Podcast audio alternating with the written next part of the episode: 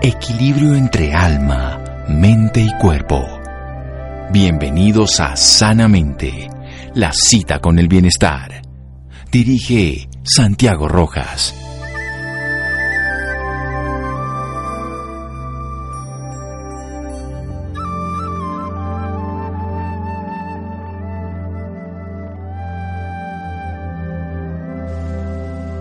Los niños son la esperanza del mundo. José Martí. Buenas noches, estamos en Sanamente de Caracol Radio. Generalmente hablamos aquí de diferentes tipos de cáncer. Es una enfermedad, la segunda causa de muerte en el mundo, una enfermedad que sigue creciendo, su prevalencia y su incidencia, algunos cambios en el estilo de vida como en los adultos, el dejar de fumar ha disminuido algún tipo de tumor, pero sigue habiendo otro tipo de enfermedades. Sin embargo, vamos a situarnos esta noche en la población infantil, en la oncología pediátrica con la doctora Angélica Páez. Ella es médica, cirujano y pediatra de la Universidad de los Andes en Mérida, venezolana, y oncología pediátrica del Instituto Nacional de Cancerología aquí en Bogotá, Colombia.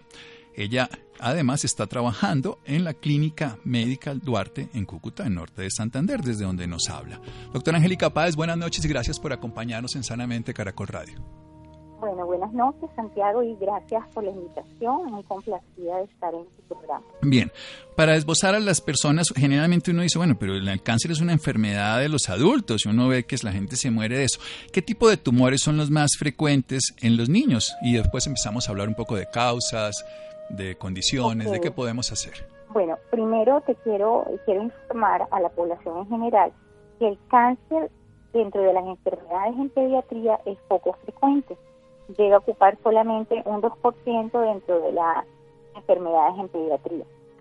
Eh, el cáncer más común en los niños es el cáncer de la sangre, como comúnmente en, medicina se conoce como la leucemia linfoblástica aguda.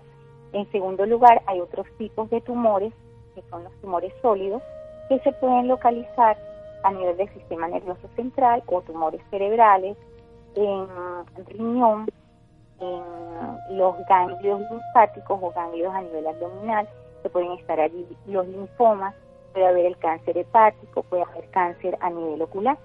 Entonces, en resumen, pues puede afectar, al igual que en los adultos, cualquier, cualquier órgano. Cualquier órgano, siendo de todas maneras decir que es el 2% de la población, en ese sentido mucho menos. Es muy poco, es muy poco. Afortunadamente, además, como cualquier persona sabe el impacto social para una familia, para un grupo eh, en general de un niño con cáncer es mucho mayor que un adulto mayor, además por todo lo que implica no solamente la enfermedad, sino la expectativa de mortalidad. Cuando uno observa este tipo de enfermedades, volvamos, la leucemia linfoide aguda, que es linfoblástica aguda, que es la más común en los niños, los tumores sólidos y todo, ¿qué, qué realidad expectativas tenemos hoy con el tratamiento médico frente a estas enfermedades, doctora? Bueno, hoy a nivel mundial, a nivel internacional, la sobrevida para el cáncer en general está por encima del 50%. Las leucemias linfoblásticas agudas tienen una sobrevida en países desarrollados hasta del 90%. En nuestros países latinoamericanos esa sobrevida es mucho más baja, llegando a un 60-70%, pero lo importante es que se puede curar. Hay otro tipo de tumor, como el tumor del riñón, o llamado también el tumor de Wilms, tiene un 100% de posibilidades de curarse en estadios tempranos de la enfermedad. Generalmente, en líneas generales, el cáncer infantil es curable si el diagnóstico es a tiempo, es decir, en estadios tempranos, y hacemos diagnóstico y tratamiento oportuno, que es lo que cambia la sobrevida.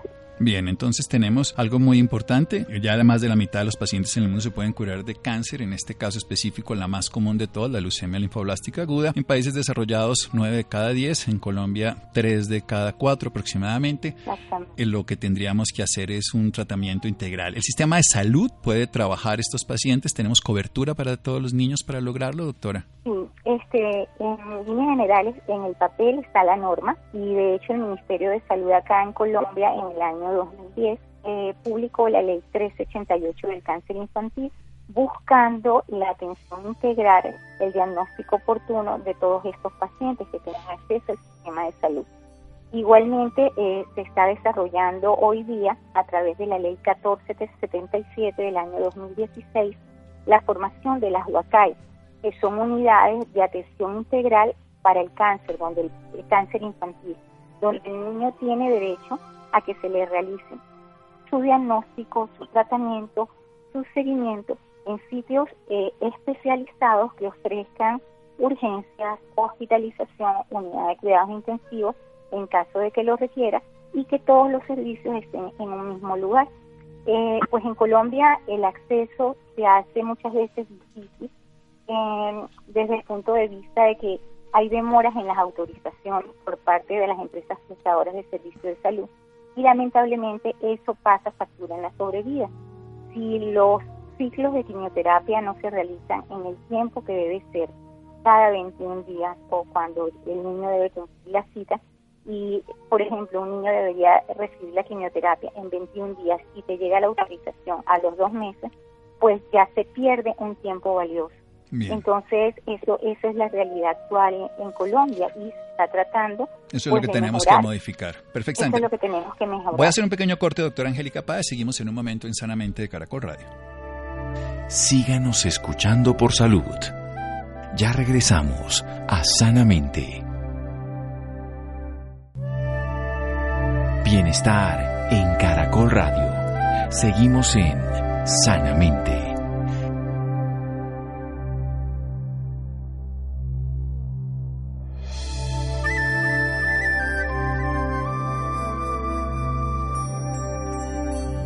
Seguimos en Sanamente de Caracol Radio, la oncología pediátrica, la especialidad que trabaja con los niños que tienen la enfermedad del cáncer, las diferentes enfermedades. El cáncer no es una sola enfermedad, es un grupo de enfermedades que tienen características comunes. En este caso, la proliferación celular anárquica, que puede llegar a invadir tejidos, que puede crecer como tumores sólidos o que puede estar como las enfermedades sanguíneas. De todas maneras, es el 2% de esa población infantil. Todos los niños en Colombia tienen derecho a un diagnóstico, un tratamiento, un seguimiento con un tratamiento especializado en diferentes sitios de Colombia, donde se puede atender de urgencias con hospitalización, cuidado intensivo. Ese lugar está determinado en que infortunadamente no hay la celeridad suficiente para que los niños tengan esta maravillosa posibilidad de atención, dado que el 90% de los niños con leucemia linfoide aguda en el mundo podrían llegar a ser curados, en Colombia sería solamente el 60 al 70%. Los tumores más comunes son los de la sangre, las leucemias, en este caso los sólidos como sistema nervioso, medulloblastoma, el riñón, el tumor de Wynn, los ganglios linfáticos como el linfoma, los hepatocarcinomas y los sarcomas oculares. ¿Por qué se produce el cáncer? Doctora Angélica? Bueno, en los niños, a diferencia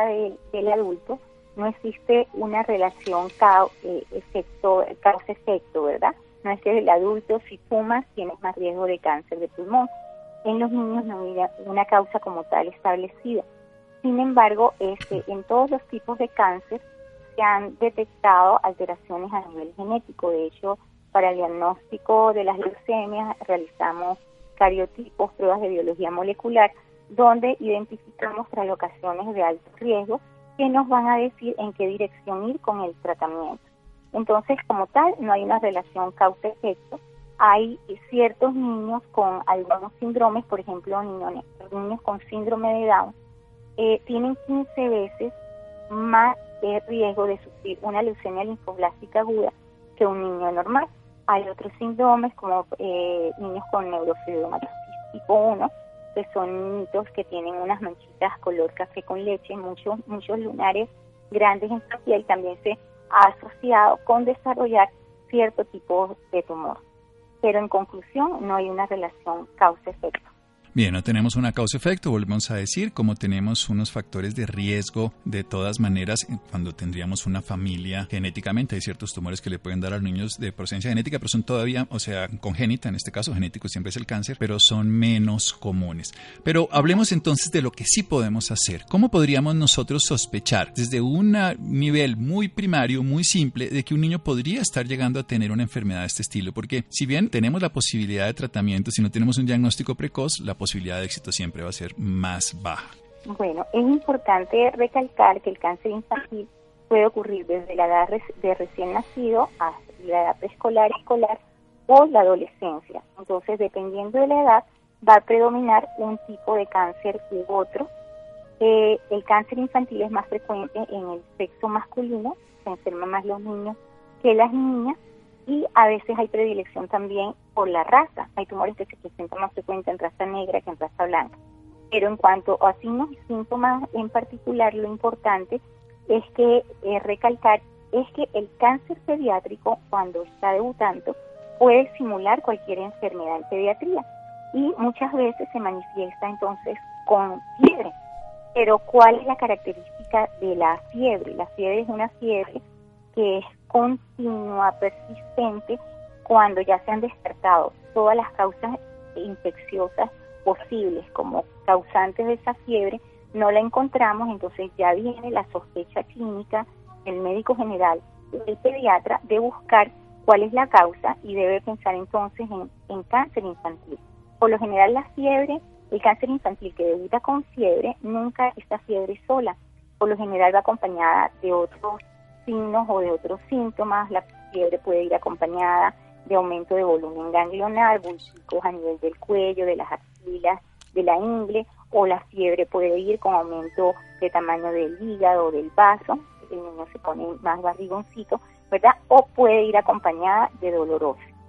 Aparte de la fiebre, hay otra serie de signos y síntomas. Por ejemplo, hay niños que se quejan de dolor de cabeza, un dolor de cabeza que es frecuente, muchas veces lo manifestamos o lo interpretamos como madres, que puede ser pues una virosis, se da un analgésico, pero hay que prestar atención cuando este dolor de cabeza es persistente, cuando el dolor de cabeza aparece en las mañanas, que despierta al niño durante la noche, que es incapacitante, que no deja al niño desarrollar sus actividades normales. Y este dolor de cabeza puede ir acompañado de unos vómitos que son vómitos muy fuertes, en proyectil. En, el niño más pequeño, en la edad de, la, de, lactante, pues eh, como pues no se quejan de dolor de cabeza, el niño se torna irritable, pierde el apetito y hay cambios en el comportamiento. Hay otra serie de signos y síntomas, como por ejemplo el dolor óseo. Muchas veces los niños en edad preescolar se quejan de que le duelen los huesitos, que le duelen las piernitas, la mamá lo llevan al ortopedista, el ortopedista puede decir, no, esos son dolores por el crecimiento, pero hay que prestar atención porque muchas veces ese dolor óseo puede ser manifestación inicial, bien sea de un cáncer en el hueso o de una leucemia linfoblástica aguda que puede debutar con dolores óseos. Es importante recalcar que estos signos y síntomas de alarma por lo general no van solos, sino están asociados a otra sintomatología. Otro motivo de consulta frecuente es el aumento de volumen en los ganglios linfáticos, eh, que son los bulticos que se forman detrás de las orejas. La, mayoría, la, la causa principal de aumento de volumen ganglionar son las infecciones. Entonces, siempre luego el médico general o el pediatra, luego de descartar causa infecciosa como aumento de volumen ganglionar, debe pensar en descartar patología maligna, porque las leucemias pueden presentar aumento de volumen ganglionar, los linfomas, tanto los linfomas de Hodgkin como los no Hodgkin, también pueden debutar con aumento de volumen ganglionar. Bien, doctora, vamos a hacer otro pequeño corte. Usted está hablando muy bien, pero vamos a una pausa y usted se continúa después de estos anuncios. Síganos escuchando por salud. Ya regresamos a Sanamente. Bienestar en Caracol Radio. Seguimos en Sanamente.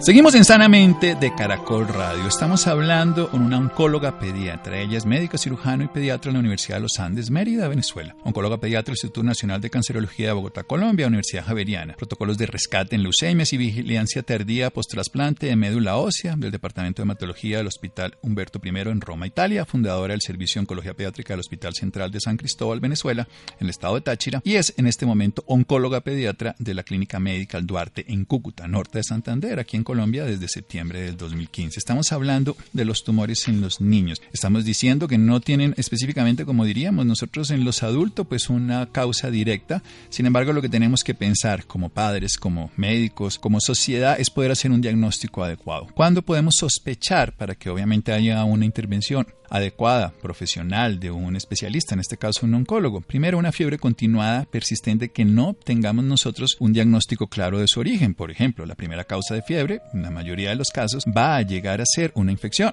una infección de oídos, como es en los niños, una infección de garganta un poquito más grandecito, en los lactantes, en las otitis, en fin. Y deberíamos entonces, si no hay recuperación, si no hay diagnóstico claro, empezar a pensar que puede llegar a ser una enfermedad neoplásica. Los linfomas y la leucemia lo pueden llegar a tener. También el aumento de los ganglios, los ganglios linfáticos, bien pueden ser por infección en la primera causa, pero también puede ser por la otra causa, en este caso porque el sistema inmune está funcionando de una manera exagerada. También el aumento de órganos internos, como puede ser el hígado, como puede ser el vaso lo que generaría en ver la barriguita más grandecita, el médico palpar tocaría el hígado de mayor tamaño o el vaso de mayor tamaño. Los dolores óseos, que también son los famosos dolores de crecimiento, pero que hay que integrar esto dentro de enfermedades que pueden llegar a ser localizadas, tumores en los huesos, sarcomas de Ewing con nombres raros, o puede llegar a ser parte de una enfermedad sistémica que también es cáncer, como la leucemia. ¿Y qué pasa con el dolor de cabeza? Es natural que a los niños y a todos los seres humanos nos dé dolor de cabeza, y más si hay una herencia, pueden tener niños con migraña. Pero si despierta en la noche o si el dolor es incapacitante o si se acompaña de vómito, vómito que llamamos nosotros de proyectil, que es un vómito que se expulsa con fuerza, que puede llegar a salir como un proyectil a distancia, es un síntoma muy importante de tener en cuenta. En los niños lactantes, recordemos, no se van a quejar de dolor, pero van a estar irritables, intolerantes, falta de apetito, pero hay que tener en cuenta lo que estamos hablando de que puede llegar a ser. Para eso, cuando tengamos enfermedades, los médicos tenemos que estar capacitados, ya sea por el examen clínico, ya sea por el laboratorio, ya sea por pedir una ayuda de un especialista, en este caso como una oncóloga pediatra, que nos pueda ayudar. Sigamos, doctora. Bueno, entre otro de los signos y síntomas hay que estar pendiente, por ejemplo, cómo se manifiesta una leucemia, que muchas veces pues las mamás se angustian cuando te llegan, que ven al niño eh, muy pálido, eh, que está sin fuerzas para hacer sus actividades normales de pronto le empiezan a aparecer eh, moraditos, punticos morados en sus piernitas, en sus extremidades, eh, que sangre por la nariz, que de pronto sangró por la encía al cepillarse los dientes. Entonces, eso como madres eh, debemos buscar ayuda con nuestro médico general o nuestro pediatra y hacer un cuadro hemático. Entonces, en ese cuadro hemático podemos ver disminución de los leucocitos, disminución de la hemoglobina o disminución de las plaquetas. Entonces allí el pediatra debe remitir al hematólogo o al oncohematólogo especializado para realizar un aspirado de médula ósea y confirmar el diagnóstico. Es muy importante también este, tomar en cuenta los cambios a nivel ocular, que a pesar de que no es tan frecuente, ¿verdad? Muchos, eh, muchas neoplasias infantiles se pueden manifestar por cambios oculares. Entonces puede ser un niño que venga con sus ojitos normales, que no estén con desviación, que es lo que llamamos estrabismo, y que de pronto veamos un niño de tres años que tenía sus globos oculares normales, sus ojitos normales, y de repente se le desvía hacia un lado, que sea persistente.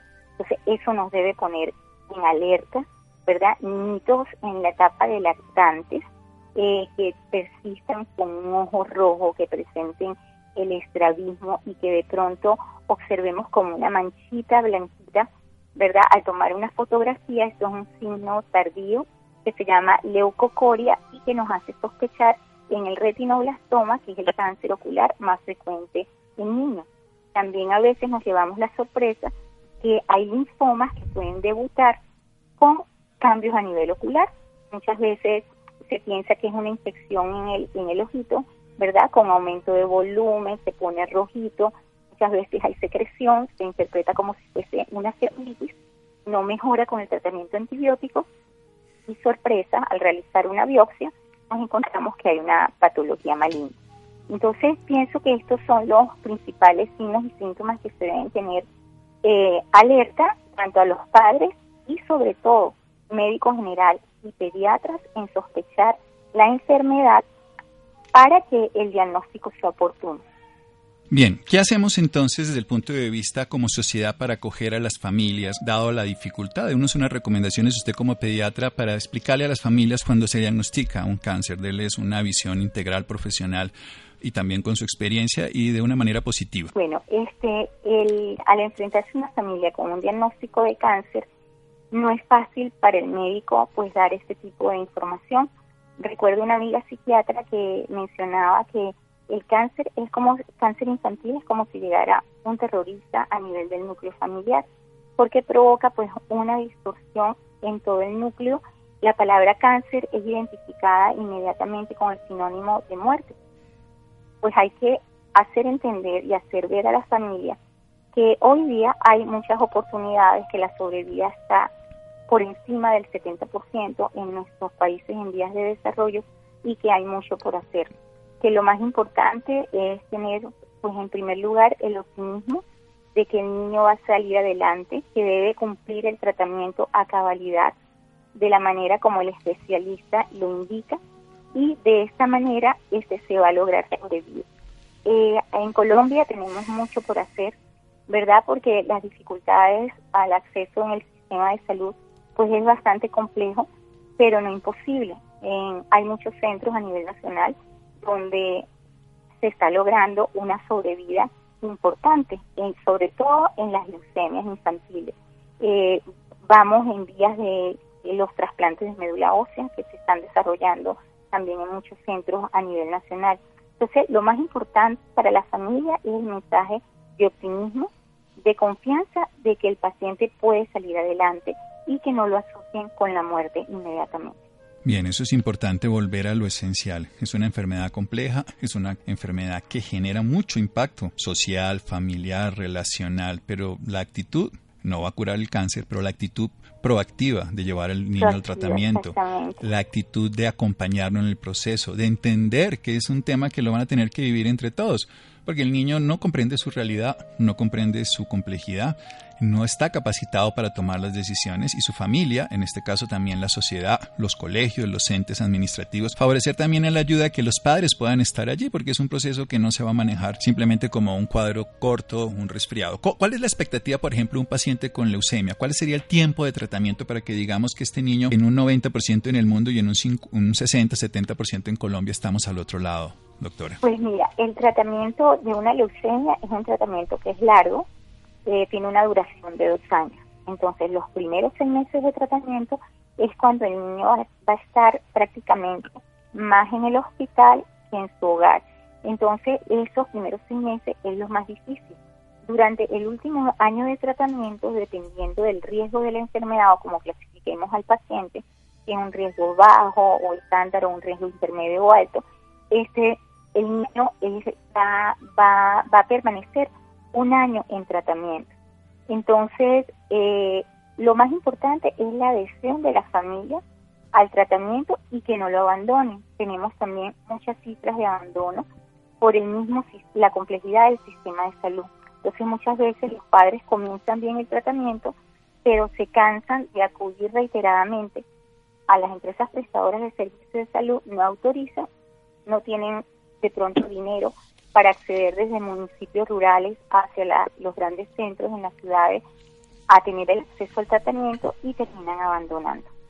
Sí, por eso le preguntaba lo del tiempo, porque la mayoría de las veces, y esto es muy sencillo de evaluar, con la primera quimioterapia, la mayoría de los niños, no todos, pero la gran mayoría afortunadamente tienen unos cambios sintomáticos inmediatos. Los cuadros hemáticos se mejoran también en el laboratorio. El niño aparentemente está curado con un tratamiento, pero no logramos una fase de remisión ni una fase de consolidación del tratamiento y lo que podría ser una recaída, una enfermedad que podría ser curable. Por eso hay que tener este llamado a la sociedad de la complejidad del tratamiento, pero básicamente que su resultado depende de que sea así, de que sea complejo, de que sea completo, de que sea integral, de que sea mantenido y que, y que el sistema de salud tiene el deber y la obligación de permitir que se dé, pero la familia tiene que ese deber y obligación de hacer que llegue ese niño a que lo reciba.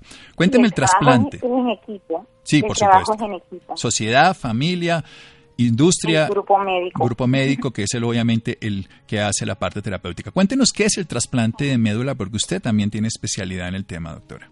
Bueno, el trasplante de médula eh, se realiza en casos puntuales de pacientes que, por ejemplo, en el caso de las leucemias, eh, que al diagnóstico pueden tener traslocaciones o alteraciones genéticas de alto riesgo que ya se sabe que no van a responder a la quimioterapia, sino que necesitan un trasplante de médula.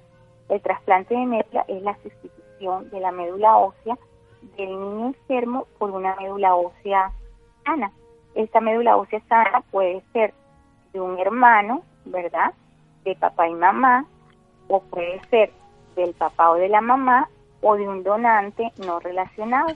En muchas partes del mundo pues hay donantes altruistas donde este, se guarda la médula ósea, las personas donan su médula ósea, están guardadas, se les hacen las pruebas de compatibilidad si el niño no tiene donante, se hacen estas pruebas y se busca el donante. También hay bancos de cordón umbilical que podemos hacer el trasplante de cordón umbilical. Eh, en las leucemias, por ejemplo, el trasplante idealmente cuando el niño tiene alguna traslocación de alto riesgo o que no hay no hay respuesta a la inducción o que hay una enfermedad residual mínima, pues hay ciertos criterios que donde el niño debería ir a trasplante. Entonces, lo ideal es hacerlo en primera remisión, evitar las recaídas, porque ya el trasplante en una segunda, tercera recaída no va a ser tan exitoso como si el niño, cuando el niño está en primera remisión. Bueno, el éxito del tratamiento va a estar, por supuesto, el estado de la enfermedad, de la compatibilidad que exista. la compatibilidad. En este caso específico de que la médula que se le vaya a hacer el trasplante le vaya a ser eficaz. ¿En Colombia se realizan trasplantes? ¿En qué ciudades se realizan? Sí, eh, Santiago. En Colombia están los centros en Cali, ¿verdad? Está en Banaco, está en Valle del Lili, en, en Bogotá está en la clínica Marley en Medellín, este, en el Instituto Nacional de Cancerología también tengo entendido que se realizan trasplantes. En Medellín, en el Hospital Pablo Tobón Uribe, también se realizan trasplantes de médula. Y en Barranquilla también se están realizando.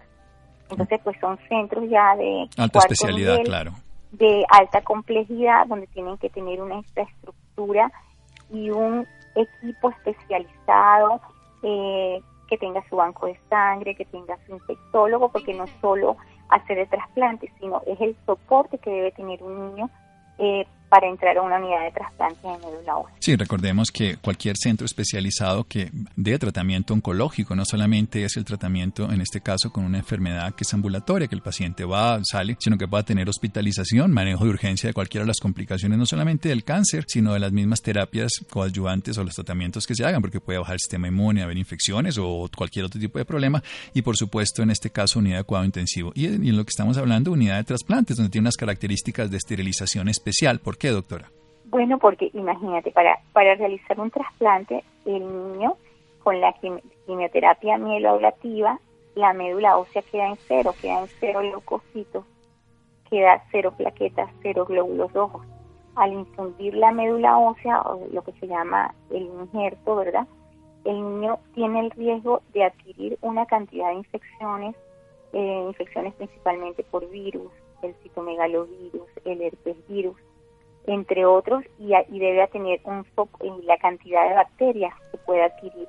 Entonces, por eso el soporte que debe tener con antibióticos, que por lo general son de muy alto costo, antifúngicos eh, y eh, medicamentos antivirales también, que son de alto costo. Muy bien, eso. Por eso el paciente debe estar en una unidad de trasplante con el soporte adecuado. Sí, esto es muy importante. Esto no es a la ligera, es un procedimiento muy especializado, de un costo-beneficio alto. ¿Cuál sería el resultado en ese sentido? ¿Qué tan útil puede llegar a ser el trasplante en los casos bien indicados? Estamos hablando que cuando hay remisión, eh, pues en el caso que sería ideal, bien manejado, bien organizado, ya remitido a los centros especializados, como usted hablaba, de Bogotá, de Medellín, de Cali, de Barranquilla. Pues como tal la estadística de Colombia, pues no la no la tengo, ¿verdad? No no la manejo en cuanto a los resultados de los centros de trasplante, pero eso va a depender de la enfermedad, del tipo de, trasplante. Tienen más éxitos los trasplantes que son de donante relacionado, es decir, de un hermanito, ¿verdad? 100% compatible y que el paciente se encuentre en primera remisión. Como te digo, un paciente con una leucemia con traslocación de alto riesgo o una enfermedad residual mínima positiva al final de la inducción o de la fase 2 de la inducción, una fase del tratamiento, tiene, le va mejor que un paciente que esté en una primera recaída, donde tienes que colocar nuevamente quimioterapia, llevar, poner ese niño libre de células neoplásicas para, que pueda el trasplante. Exactamente. Tiene que sacar la maleza para sembrar las semillas y que, Exactamente, no puedes llevar a un niño a trasplante con enfermedad per se, muchas veces se puede lograr con, se puede llevar, pero con el porcentaje mínimo, ¿verdad?, de células neoplásicas, pero no, no es lo ideal. Entonces, el éxito del trasplante va a depender de lo que te dije, del tipo de donante, el tipo de injerto que se realice y del tipo del, del tipo del estado del paciente en, en la enfermedad como tal. Bueno, doctora Angélica, ha sido usted muy amable y además muy desde el punto de vista didáctico nos ha dado una lección de cómo tenemos nosotros que acercarnos a esta enfermedad con una actitud coherente, una actitud como sociedad, como padres, como médicos, para comprender el fenómeno, para ayudar a estos niños y para lograr en muchos casos su curación. Doctora, ¿dónde queda la clínica Medical Duarte, allá en Cúcuta, en y hay un teléfono, personas interesadas, una página, porque es una clínica nueva, es una clínica donde usted trabaja y que les presta a muchas de las personas de, y usted hay que recordarlo, es Colombo venezolana, de la frontera y obviamente de nuestro país y del país vecino, nuestros hermanos venezolanos. Sí, señor. Entonces, bueno, la clínica médica del Duarte queda en la ciudad de Cúcuta, Avenida Libertadores. Eh, cualquier información eh, por la página web, sí. Eh, clínica Médica Duarte, y allí aparecen pues todos los datos, no tengo el teléfono a la mano. bueno, no, pero hoy las redes sociales son más importantes. las redes sociales. Sí, clínica, Clínica Medical Duarte en la ciudad de Cúcuta, una maravillosa institución moderna para el servicio de, en este caso, del nororiente colombiano y también de la frontera. Doctora Angélica, es muy amable. Bueno, muy amable, muy amable por la invitación y, muchas gracias. Mañana nos vemos porque yo voy a estar precisamente ah, allá. bueno, mañana. Mañana. Ah, bueno. Sí, señora. Mañana nos conocemos entonces. Bueno, pues. Que estemos muy, bien los dos. gracias, doctora. Gracias. Síganos escuchando por salud. Ya regresamos a Sanamente. Bienestar en Caracol Radio. Seguimos en Sanamente.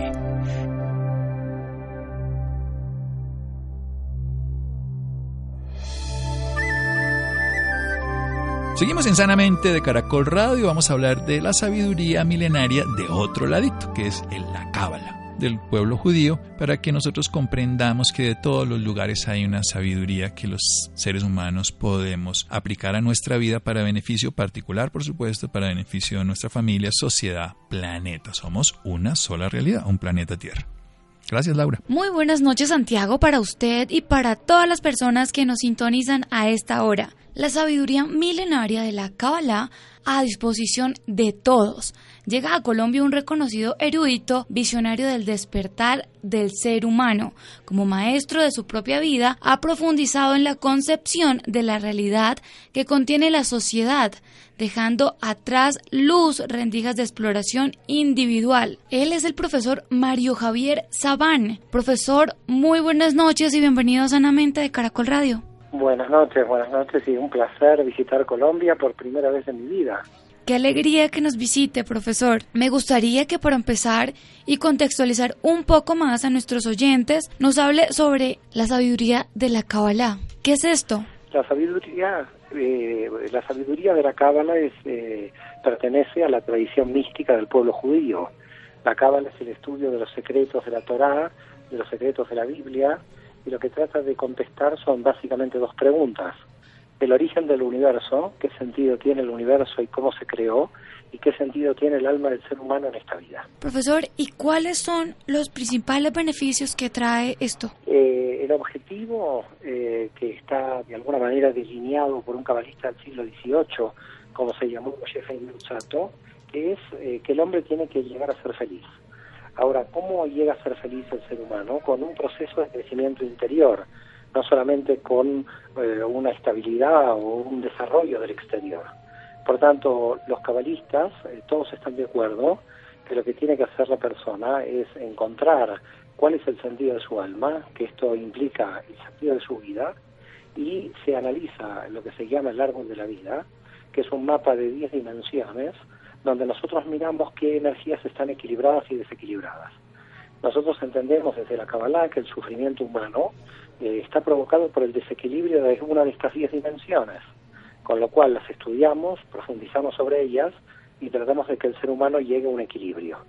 Por lo tanto, entendemos un equilibrio psíquico inicial y luego la búsqueda del sentido del alma.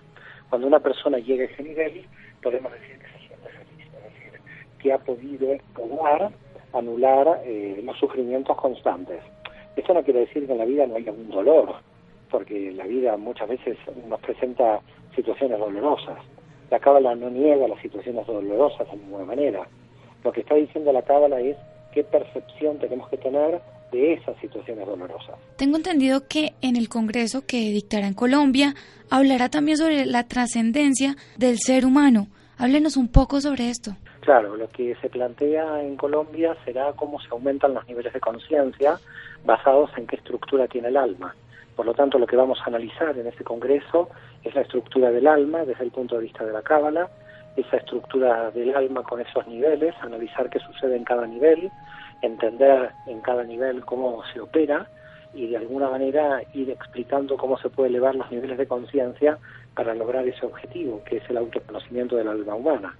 Por lo tanto, el planteo que se va a realizar es tratar de explicar cómo los cabalistas a lo largo de la historia entendieron al ser humano, cómo lo comprendieron, qué visión han tenido de la realidad y sobre todo, eh, le reitero, el análisis de esas 10 dimensiones del árbol de la vida, que son como un mapa de la conciencia humana. Así que haremos un análisis de las dimensiones, que cada una de las dimensiones opera sobre otra percepción de la realidad diferente, y lo que tenemos que tratar de hacer es intentar ver esas 10 percepciones como las tenemos, y elevar el nivel de conciencia implica unificar esas percepciones para que tratemos de ir cambiando lentamente la percepción sin un sufrimiento, porque también la Cábala plantea que no hay que subir a mucha velocidad, porque subir a mucha velocidad el nivel de conciencia hace que la persona no esté entrenada. Por ejemplo, eh, desde el punto de vista de la Cábala, eh, las iluminaciones de tipo químico en realidad pueden ser buenas, pero después si no están integradas no tienen sentido. Es decir, por ejemplo, la ayahuasca y otros químicos, en realidad desde el punto de vista de la Cábala, eh, son problemáticos porque no sabemos si esa iluminación eh, se integra luego, ¿no? Nosotros entendemos más un proceso, un proceso que tiene un esfuerzo, porque la espiritualidad tiene un camino de esfuerzo, no es eh, un camino gratuito. Hay que esforzarse para entender la realidad y sobre todo entenderse uno mismo. Por lo tanto, tampoco se le vende a una persona eh, un curso de autoayuda que en una semana va a estar feliz. Esto es una mentira, no, no, desde el punto de vista de la cábala no es real esto. Lo que sí se le dice a la persona es que si realmente es un esfuerzo de trabajo, de estudio, de meditación durante varios años, lentamente puede ir madurando, puede ir expandiendo la conciencia, puede ir eh, integrando las intuiciones, los sueños, las visualizaciones, todo lo que todavía el racionalismo no, no ha logrado explicar, pero que desde el punto de vista espiritual existe. ¿Y por qué cree usted que es tan importante que las personas asistan a esta clase de eventos? Yo entiendo importante porque el autoconocimiento de la persona hace que esa persona logre eh, elevar eh, su nivel de conciencia. La importancia está dada porque realmente son herramientas que le va a permitir a un ser humano eh, vivir de un modo mucho más tranquilo y vuelvo a reiterarle, eh, anulando las posibilidades de un sufrimiento permanente que en muchos casos muchos seres humanos se encuentran, ¿no? Profesor, como lo dije anteriormente, usted estará en Colombia la próxima semana. ¿Cuáles son los temas que tocará estos días aparte del que acabo de mencionar? Se va a analizar el análisis del mal, el análisis del libre albedrío, eh, lo que eh, entendemos como sombra, la integración de la sombra, eh, cómo son las oscilaciones entre el racionalismo y, la intuición, eh, cómo se equilibran las emociones a partir de una buena organización mental en la situación relacional, eh, cómo tenemos que operar frente al otro con nuestros diferentes roles, qué percepción tenemos que tener de la materia. bueno, tenemos una cantidad de temas, como usted verá, muy, muy larga. Bueno, ya para finalizar, hágale una invitación a todas las personas que nos están escuchando para que vayan a este evento en Colombia. Por supuesto, están todos invitados. El evento es muy importante, es 18 y 19 de mayo en Bogotá. Eh, por supuesto, bienvenidos. La información pueden obtenerla a través de mi correo electrónico de Patricia Peñalosa, mariosabana.yahoo.com eh, o contactarse con la coordinadora de todas mis actividades en Colombia, que es Patricia Peñalosa. Por supuesto, están todos bienvenidos y será un placer y un honor para mí poder llevar los antiguos secretos de los místicos a Colombia. Profesor Mario Sabán, muchísimas gracias por esta valiosa información y por acompañarnos esta noche en Sanamente de Caracol Radio. Muchísimas, muchísimas gracias a ti, un placer muy grande y espero conocerlos personalmente. Muy bien, Laura, muchas gracias a Estefanía también, muchas gracias a Jonathan, a Camila, a Ricardo Bedoya y a Rodríguez, quien se con una voz en el camino con Ley Martin. Caracol piensa en ti. Buenas noches.